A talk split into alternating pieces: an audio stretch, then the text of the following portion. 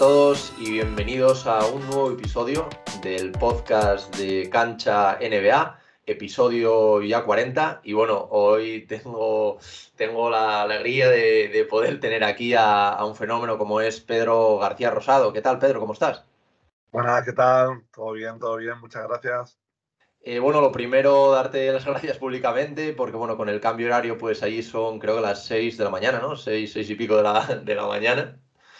Y, nada, oye, para los que no le conozcáis, Pedro eh, actualmente es el director de operaciones de la Universidad de Eastern Washington, que bueno, es una universidad localizada al noroeste del país y que actualmente pues forma parte de la División One de la NCAA, que bueno, como todos ya eh, sabéis es la, la, liga universitaria de baloncesto en, americana. Eh, bueno, Pedro, eh, como suelo hacer con todos los invitados, eh, una vez que ya te he agradecido tu, presencia y tu tiempo, es repasar un poquito tu trayectoria. Sí que es verdad que luego quiero enfocar esta charla a hablar un poco más del tema de la NCA, que nos digas un poco cómo, es el día a día, pero sí que me interesa mucho saber, pues bueno, alguien de, de Málaga, un malagueño como tú, cómo, cómo llega alguien a, una universidad en, el noroeste del país y cómo, cómo se fragua todo. Porque bueno, tengo, he visto que, tus inicios sí que son en, Málaga, pero bueno, si te parece, vamos a repasar un poco brevemente esta trayectoria. ¿Cómo, cómo empieza todo, Pedro? Eh, bueno, pues eso, empezó todo hace muchos años en Málaga, eh, entrenando en la escuela de, los Guindos, en MBG, luego en la cantera de Unicaja y bueno, luego ya salí un poquito de, la zona de confort, eh, estuve entrenando por Inglaterra estuve también en Gran Canarias. Eh, y bueno, todo, todo el tema de la NCA empezó cuando fui a entrenar a Gran Canarias, a la Canarias Basketball Academy. Em, era un poco la academia que revolucionó un poco el mercado, entre comillas, eh, europeo para mandar jugadores a Estados Unidos, ¿no? Em, y bueno, yo ahí empecé a conocer un poquito más el mundo de la NCA. Yo no tenía tantos conocimientos, ¿no? al final no tenía tanto acceso a, a la NCA. Y a partir de ahí pues, me, salió el gusanillo, ¿no? Y después de estar un año en la, en la Canadian Basketball Academy, me fui a Inglaterra, a Reading, y estuve tres temporadas. Y allí mandamos a un chico a Estados Unidos, porque allí sí que la cultura de Inglaterra sí que está un poco más enfocada a eso, a mandar jugadores a Estados Unidos, ya que su liga profesional no es tan fuerte, no, no hay tanto presupuesto, bueno, la gente no se gana tanto la vida, la vida en, en ello, ¿no? Entonces, pues mandamos un chico a una universidad en, California, Irvine, eh, Luke Nelson, que luego en el futuro, de hecho, firmó un contrato profesional con Gran Canaria. Y, bueno, pues fui a visitar a ese chico allí a su universidad, visité a los entrenadores y demás. Y bueno, empecé a desarrollar una relación con esos entrenadores. Uno de ellos eh, luego se marchó a, a Washington, donde yo estoy ahora mismo. Em, y durante un verano eh, pues me mandó a uno de sus ayudantes, bueno, estaba de luna de miel por, Europa, y me dijo, oye, ¿te importaría enseñarle algo de baloncesto a este ayudante mío? Y bueno, pues lo conocí, estuve dando, bueno, diferentes actividades y tal. el caso es que este persona que era ayudante en su momento, eh, eh, este año se ha convertido en primer entrenador.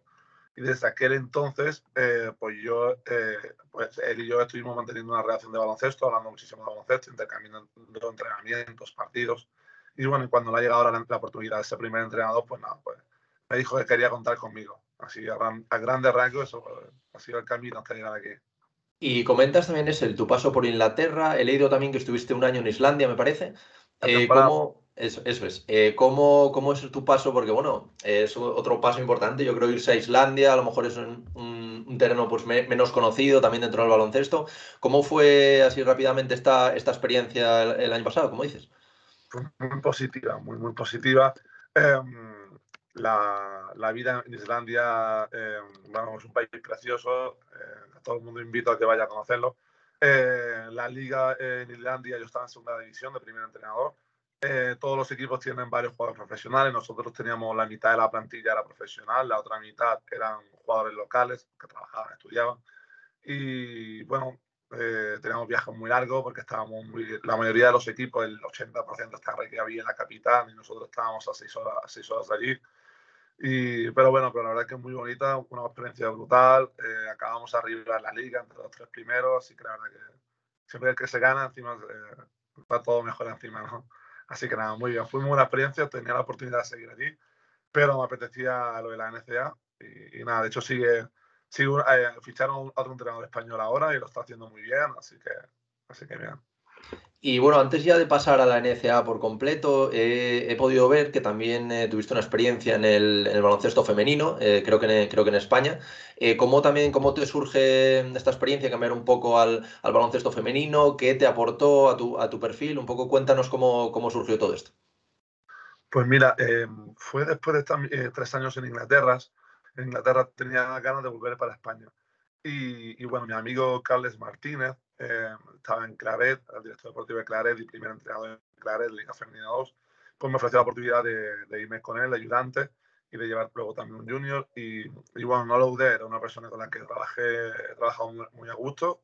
Em, estuve una temporada y media con ellos, logramos fase de ascenso a Liga Femenina 1, la verdad que una experiencia brutal. Y luego marché una temporada y media para Cáceres, Liga Femenina 1 de, de ayudante una experiencia brutal con Ángel, con Ricardo, eh, aprendiendo muchísimo, ¿no? Al final, baloncesto femenino y masculino es baloncesto, simplemente que como personas pues somos diferentes, ¿no? Físicamente, psicológicamente, y bueno, y aprendí, aprendí muchísimo, ¿no? Sobre todo la, la parte psicológica con, la, con, las mujeres, ¿no? Así que eh, hay que hacer mucho más hincapié, ¿no? Los hombres en general somos más, más simples en todo en la vida, ¿no? Y, con las mujeres, pues no les puedes dar cualquier discurso como, como un hombre que, bueno, pues hay que currarse las cosas un poquito más, ¿no? Y el tema de, llevar el grupo y demás, la verdad que aprendí muchísimo, me lo pasé muy bien, disfruté muchísimo y, sí, muy buena experiencia. La, verdad que un perfil el tuyo que pasaste un poco por, por, muchos sitios antes de llegar a la NCA, o sea que no, no fue que te calles así de, de la noche a la mañana, has, tenido muchas experiencias por, a lo largo de, de Europa, por bueno, Islandia también me, me, parece una experiencia fantástica. Y bueno, ahora llegamos ya después de todo esto a lo que tú comentabas, a la oportunidad que has tenido en la NCA, con ese, entrenador que al final pasó a ser primer entrenador y te ofrece este, este puesto. ¿Cómo es el día en el que, en el que te llama y te dice, oye, eh, Pedro, eh, ¿te apetecería este, este puesto, que bueno, es el que desempeñas ahora mismo de, director de operaciones en, la universidad? Porque claro, tú en aquel momento no sé si ya te lo esperabas o, te surgió un poco de sorpresa. A ver, sí que es verdad que llevamos muchos años hablando, eh, como cuatro años hablando. Y, y bueno, lógicamente siempre surgen conversaciones, ¿no? De, sí. trabajar juntos en el futuro, pues porque hablábamos mucho de cómo nos gustaba trabajar, ¿no? Y había cosas que, que compartíamos y cosas que no, ¿no? Y eso es lo bonito, ¿no? De, en este mundo, ¿no? no, no sí. que, igual que tu primer entrenador, que tu ayudante, ¿no? Mientras más puntos de vista haya en un staff, pues, pues, bien, ¿no? Siempre que seamos capaces de llegar a, un punto en común, ¿no? Y bueno, la verdad que me hizo mucha ilusión. La verdad que fue bastante pronto, pues porque, bueno, eh, aquí cómo funcionan las cosas, eh, en cuanto tú lo vas haciendo muy bien, pues vas para arriba, ¿no? Y sí que es cierto que la temporada pasada, en noviembre, ya sabían más o menos que el primer entrenador se iba a marchar a una universidad de, de, pues de mayor rango, mayor presupuesto y demás, ¿no? Y bueno, pues la verdad que me hizo mucha ilusión. Eh, ha sido un proceso muy largo porque el tema de los papeles, el tema del visado, en momentos COVID, pues todo, todo se alargó muchísimo, ¿no? Pero bueno, la verdad que muy ilusionado cuando, cuando me lo comentó. Eh, al final era algo que, que, me hacía mucha ilusión desde hacía como 7, 8 años, cuando uh -huh. empecé a la Basketball Academy. Así que, así que muy bien.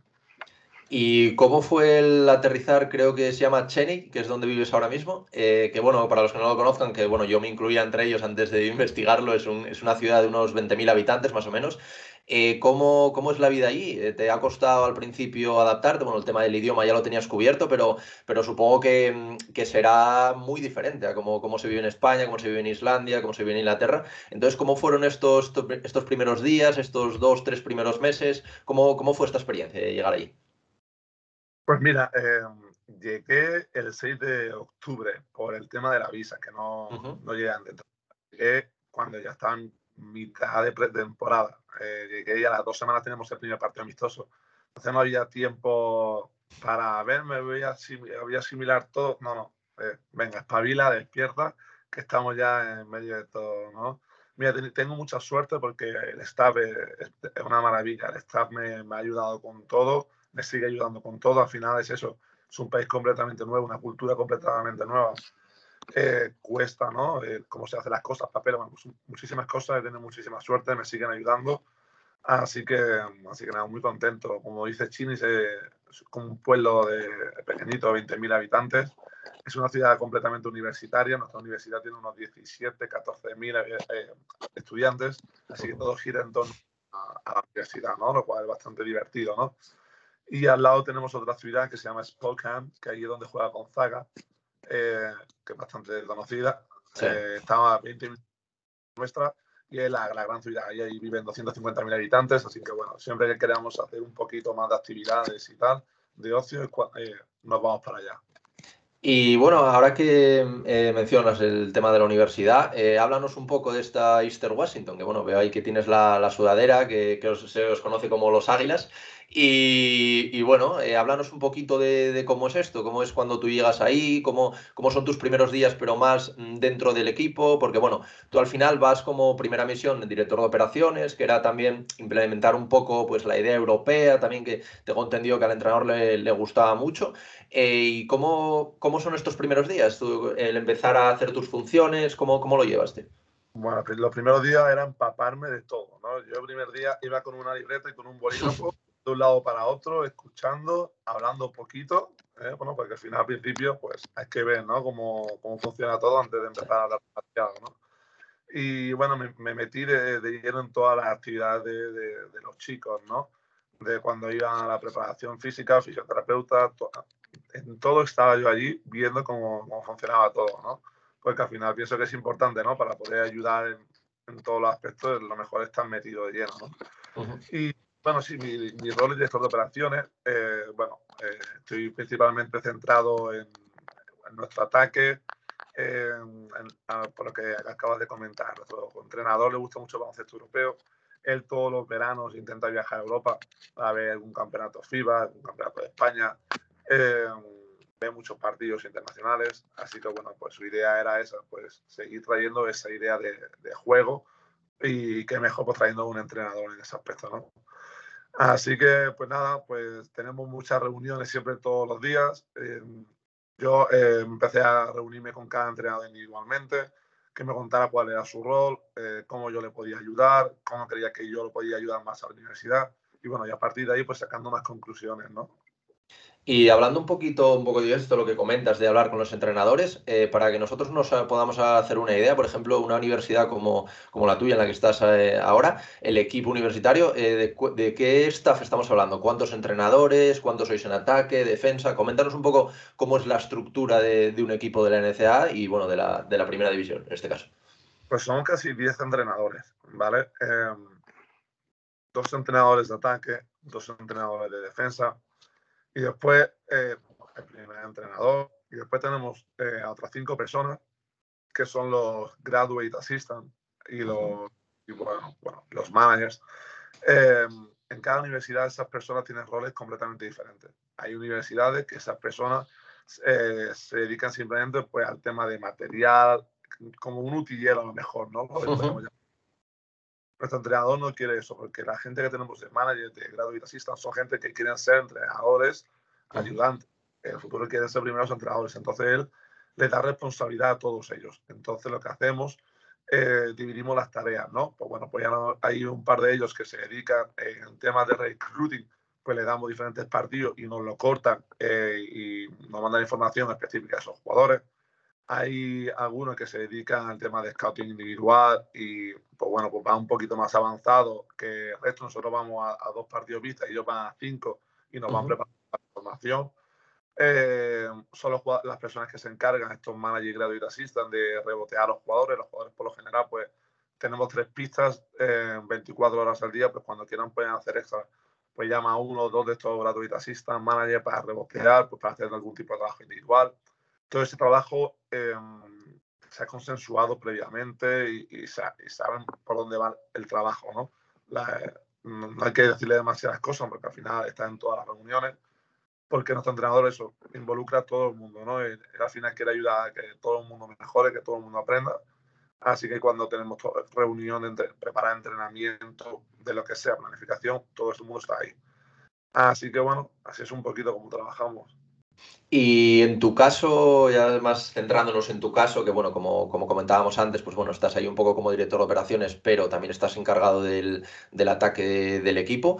Eh, ¿Podrías comentarnos un poquito cómo, cómo, es un día a día de Pedro? Porque bueno, ya, ya he hablado contigo antes, tengo entendido que te levantas muy prontito, de hecho eso es lo que comentamos antes, ya ahí son las 6 de la mañana. Eh, ¿Cómo es desde las 6, 6 y media que, que tú te levantas, un día normal? Y luego también eh, cuando viajáis, viajas con el equipo, ¿cómo, ¿cómo, es un poco todo esto para que también los que, los que estamos aquí, que nos interesa también el, baloncesto universitario, podamos saber cómo, cómo, es el día a día de un entrenador universitario como, como es tu caso? Pues mira, cuando estamos en casa, me despierto a las 5 de la mañana. Me despierto a las 5 bien temprano, em, simplemente pues porque tengo menos distracciones y puedo rendir más, simplemente por eso. Eh, y suelo estar en casa como una hora y media, dos horas antes de irme al pabellón. Bueno, pues centrado, pues depende de lo que me toque ese día, ¿no? Depende de lo que me haya organizado. Pues si es scouting, si es reclutar, bueno, pues depende, ¿no? Mm, ver nuestro entrenamiento de nuevo, preparar pequeñas cositas para algún jugador. Y bueno, luego vamos al pabellón. Eh, por lo general, los jugadores pues empiezan a pedir entrenamientos antes de los entrenamientos. Pues bueno, pues 45 minutos antes, venga, tecnificación, vamos a trabajar en esto, lo otro. Eh, esos son los primeros 45 minutos, eh, con, pues, solamente con un jugador. Eh, luego empezamos entrenamiento individual por posiciones, grupos reducidos de 3, 4 jugadores máximo. normalmente hay tres entrenadores por cada grupo de 3, 4 jugadores. Luego de ahí los jugadores normalmente se van al gimnasio a hacer pesas y a vendarse. Los entrenadores vamos a tener una mini reunión para terminar de limar las cosas del entrenamiento, que lo planificamos siempre el día anterior. Y luego, pues vamos al entrenamiento, dos horas de entrenamiento. Nosotros lo centramos muchísimo en, el trabajo individual de los jugadores, táctica individual. Eh, es lo que hacemos la primera hora, táctica individual, toma de decisiones, lectura de juego. Y luego ya vamos a, competir, ¿no? Desde el 1 por 1, 5 por 5, vamos construyendo ahí un poquito cuando acaba el entrenamiento, eh, lo grabamos todos los entrenamientos, eh, vemos los entrenamientos cada día, lo cortamos porque cada entrenador somos responsables de unos dos, tres jugadores eh, y todos los días hacemos vídeo individual. Entonces los jugadores cuando acaban el entrenamiento se van a clase, tienen unas tres, cuatro horas de clase, depende del día, y vienen a la oficina y, y vienen a ver, pues eso, vídeo individual de su entrenamiento, tres, cuatro, lo, nada, nada demasiado grande, ¿no? Pequeñas cositas. Eh, pues cada jugador tiene pequeños objetivos individuales marcados para cada mes, algunos para temporada entera, y en eso es lo que nos, nos, centramos en, en, esos vídeos, ¿no? Y luego por la tarde, pues bueno, pues algunos jugadores quieren volver a hacer algo más de tiro, algo más de tal, y ahí normalmente es cuando ya intervienen los, los graduate assistants o los managers. Y nada, yo por lo general pues me suelo ir de la oficina a las 6 de la tarde, más o menos, a casa y bueno, hay veces que a lo mejor pues, tienes que seguir viendo algo más o, o, ya te relajas, ¿no? Depende. Normalmente siempre tengo algo más que ver. Y por ejemplo, en el caso, esto estamos hablando de, de cuando bueno, estáis ahí en, en, casa, hacéis un entrenamiento, unos entrenamientos normales, un día normal. Eh, por ejemplo, cuando tenéis que viajar para competir, eh, ¿cómo, ¿cómo, es un poco todo este proceso? Supongo que será un poco replicando lo mismo en, en otro lado, pero bueno, tú viajas con el equipo, ¿no? Sí, sí, sí, sí. sí. Y más o menos cada cuánto de periodicidad, supongo que eh, dependerá el, el, momento de la temporada en la que esté, pero más o menos cada cuánto viajáis, cómo suelen ser los viajes, cómo va un poquito todo esto. Pues mira, eh, esta temporada está estructurado que se juegan partidos siempre jueves y sábado. Normalmente haces dos seguidos en casa, dos seguidos fuera de casa. Así es como eh, está estructurada esta temporada. Y bueno, simplemente esta, eh, por ejemplo, esta semana tuvimos que aplazar dos partidos por COVID hace varias semanas y, y, bueno, pues estamos en la carretera desde el domingo, hoy, hoy es martes ya, sí, uh -huh. pues desde el domingo, ayer jugamos lunes fuera de casa, un partido de sábado, jugamos de nuevo jueves fuera de casa, sábado fuera de casa y volvemos a jugar lunes fuera de casa. Así que, bueno, pues va variando, viajamos siempre en, en avión por lo general, a no ser que sean distancias de dos horas como máximo, eh, que lo hacemos en autobús, por lo general todo en avión y, y bueno, la verdad que como somos, tenemos mucha gente que nos echa una mano, los, los graduados assistant los managers, sí. ni te enteras, ¿no? La verdad que son gente que curra muchísimo y todo está todo muy bien organizado, las comidas, los desplazamientos, y que la verdad que muy bien. Y por lo que, bueno, por lo que comentabas antes, el tema de los jugadores, eh, también veo como un, entrenamiento muy individualizado, tanto por posición como por jugador. Eh, creo que he leído en una, entrevista tuya hace, tiempo que, decías que eso era una de las principales diferencias que veías tú con Europa, que al final aquí se trabajaba ya no en la NBA, sino en la NCA, preparando a los jugadores ya para cuando puedan dar el, posterior salto a la NBA. Eh, trabajos muy individualizados, muy, lo que tú decías, casi un entrenador por jugador o prácticamente eso. Eh, ¿cómo, crees tú que, afecta esto? Bueno, positivamente, evidentemente, pero ¿cuáles son las diferencias que ves tú eh, con Europa respecto, por ejemplo, a cuando estuviste en Islandia, en Inglaterra, en, la más individualización de, este trabajo? A ver, lo, principal, lo principal es el presupuesto, ¿no? Yo estoy seguro que los clubes en España también le encantaría poder tener las instalaciones que tenemos nosotros, pues eso, tenemos tres pistas para usar cuando queramos, eh, básicamente. Eh, la cantidad de entrenadores que tenemos a tiempo completo, estoy seguro que a todas las canteras de, de España les encantaría tenerlo. Entonces, ahí ya, ahí ya partimos con mucha ventaja, ¿sabes? Eh, y después tenemos la suerte de que nuestro primer entrenador confía plenamente en eso, ¿vale? Y después que aquí tienen esa cultura desde bien pequeño, ¿no? De mucho trabajo individualizado. Eh, lo que es la cultura, es como pues en nuestro baloncesto tenemos la cultura de compartir más el balón, el trabajo sin balón, lecturas de juego Aquí tienen la cultura de trabajar mucho individualmente, mucho manejo de balón, mucho tiro. Y bueno, en España también eh, no está bien organizado el tema de las clases, el colegio, con el baloncesto completamente independiente, ¿no? Anexas, una de otra. Y sí, que, y sí que es cierto que aquí en Estados Unidos, incluso desde, los chicos que están en el instituto, eh, pueden utilizar su pabellón para entrenar antes de ir a clase. Y en España eso pues no se lleva tanto, ¿no? Eh, hay gente porque no está de acuerdo que la gente, los jugadores tengan que madrugar y levantarse temprano para tirar, para entrenar. Bueno, yo pienso que hay tiempo para todo en esta vida. Eh, lógicamente, los jugadores tienen que dormir sus ocho horas por lo menos. Bueno, es cuestión de a los horarios, ¿no? Eh, sí, bueno, yo creo que influye sin lugar a duda en el desarrollo de los jugadores. En, en España, Europa, hay ciertos problemas a veces pues, con el tiro, pero bueno, pero es normal, ¿no? Si al final no tienes tiempo para hacer tiro, pues es normal, ¿no? Eh, aquí nuestros jugadores tienen el tiempo de sobra todos los días para hacer todo el volumen de tiro que consideran oportuno, ¿no? Eh, tienen la cantidad de entrenadores que quieran para trabajar su mecánica de tiro. Entonces, bueno, pues, pues esa es la mayor diferencia, ¿no? Y, ojalá que España empiece a cambiar las cosas poco a poco. Y sé que hay diferentes programas, diferentes eh, canteras ACB que, que, van cambiando, ¿no? Sé que están haciendo cosas muy buenas. Pero bueno, eh, al final todo va a ser recursos, sin, duda, sin lugar a dudas. Sí, parece que lo que tú comentabas me parece un tema muy interesante, sobre todo el tema de las universidades, que bueno, por lo que, por lo que he estado investigando, también he hablado con, con gente que ha estado jugando ahí, eh, está mucho más enfocado también a este, a este deportista, pero que también se centra en la educación. Y en España es lo que tú comentas, parece que van por dos partes, no te dan facilidades en la universidad para, para jugar o para desempeñar un, vamos, tu vida como deportista. Entonces yo creo que esto, bueno, eh, si empezás a cambiar, eh, sí que es verdad que yo creo que también vendría muy bien a los deportistas, se generarían más deportistas y ya a nivel, pues, luego de, de, dar el salto a la NBA, del salto a la, a la liga andesa, pues sería, sería mucho mejor para ellos. Y también quería... Dime, dime. Eh, todos los años, jugadores de EVA, Plata, de Oro, que están compaginar sus carreras universitarias, tienen problemas para que le cambie un examen, para un trabajo, ¿sabes? Y eso es una pena, es una pena que un chico no pueda intentar cumplir sus sueños, simplemente realizar su hobby, ¿no? De poder compaginar más cosas. Todos nuestros jugadores no, no van a ser profesionales, ¿no? Eh, pero ellos están, están viviendo un sueño, ¿no? Y están haciendo algo muy bonito, están haciendo deporte. Y es una pena que no se, no se premie, ¿no? Que alguien haga deporte, compita para su universidad, que aquí es algo que, que se siente, ¿no? Que es un honor a tu universidad, a tu pueblo, a tu, ciudad, ¿no?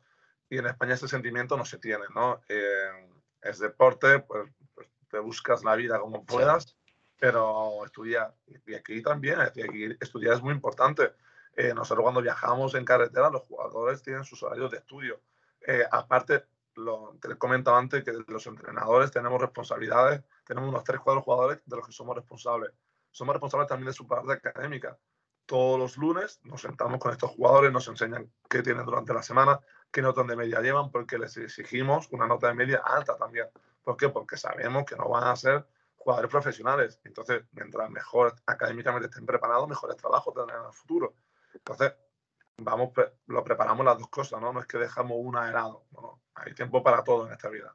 Sí, sin duda, a mí eso, lo que comentabas también, el sentimiento de pertenencia de las universidades, yo creo que es algo que tengo bastante envidia sana, porque bueno, al final aquí no la gente no dice, bueno, pues he ido a esta universidad y, es como orgulloso de ir a esa universidad y, ahí pasa que, bueno, y ya no te cuento, por ejemplo, nada en el March Madness o tal, que, que hay una auténtica locura, de hecho los partidos se ven incluso más que muchos partidos de, la NBA y bueno, yo creo, yo, yo creo que ese sentimiento es, increíble, vamos.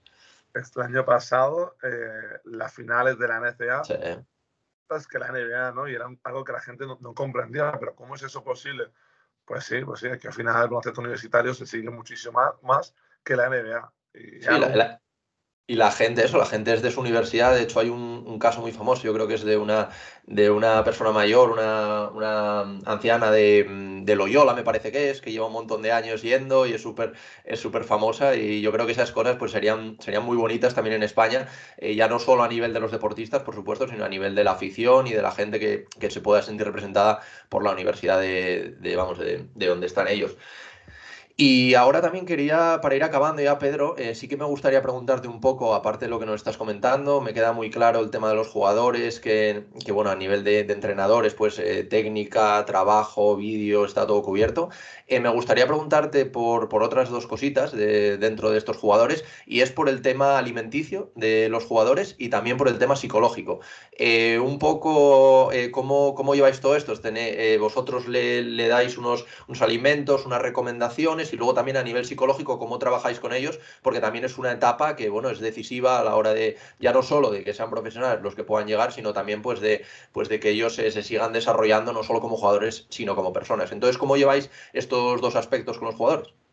Pues mira, tenemos personas que se encargan de eso, ¿no? Al final, como hay presupuesto para todo, pues hay personas que se encargan de, todo eso, ¿no? Y, por ejemplo, todas las semanas tenemos una charla con, con el psicólogo eh, del equipo eh, hablando de diferentes cosas de la vida, ¿no? A veces de cosas más fuera de la cancha, cosas más dentro de la cancha, ¿no? Como cómo ayudar entre ellos. Yo normalmente acudo a, varias de estas de esta clases porque, bueno, pienso que, que, viene muy bien, ¿no?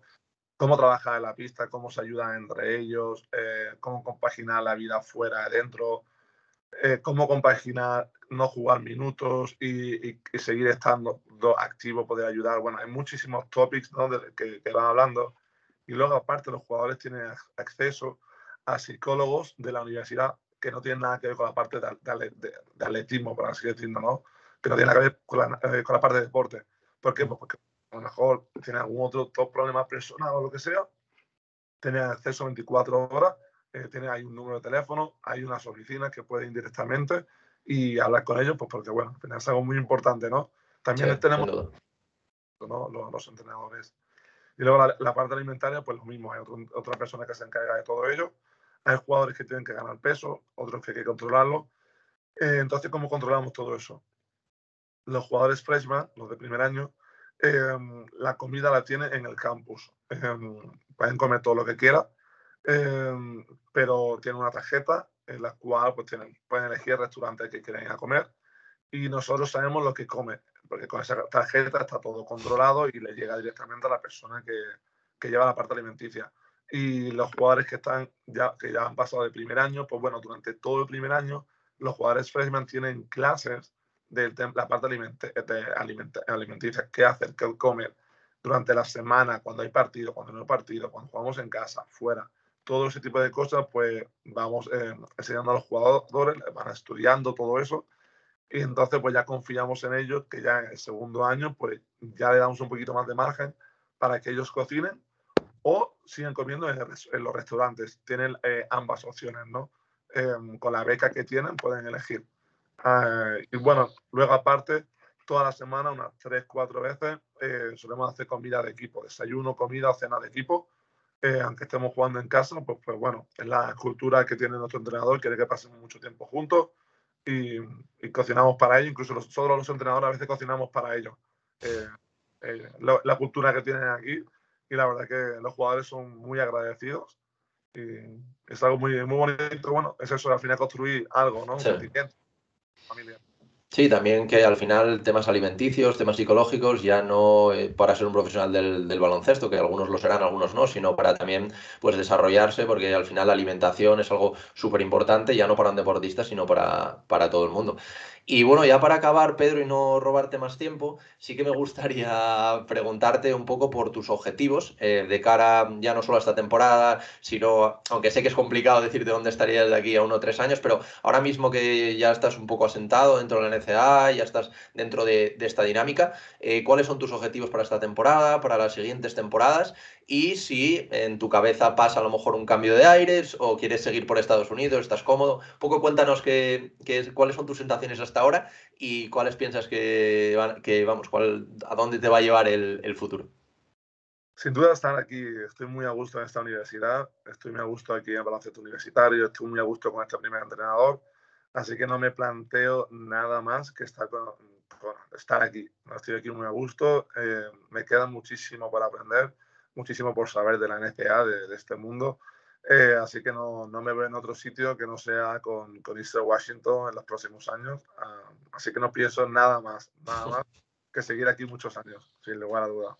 Y bueno, una, última pregunta. Eh, quizás a lo mejor dentro de unos años sí que te gustaría poder dar ese salto a, head coach, a, primer entrenador, o, te gusta más estar un poquito más atrás, quizás encargarte más de partes específicas que para mí es tan importante como head coach, porque al final pues necesitas tu defensa, tu ataque, a lo mejor pues más, eh, te gustaría un puesto más de gerencia, o no sé si lo sabes, ¿eh? quizás a lo mejor estés, estés explorando un poco para, para ver, pero ¿dónde ¿a qué lado te gustaría enfocar más tu, tu, carrera?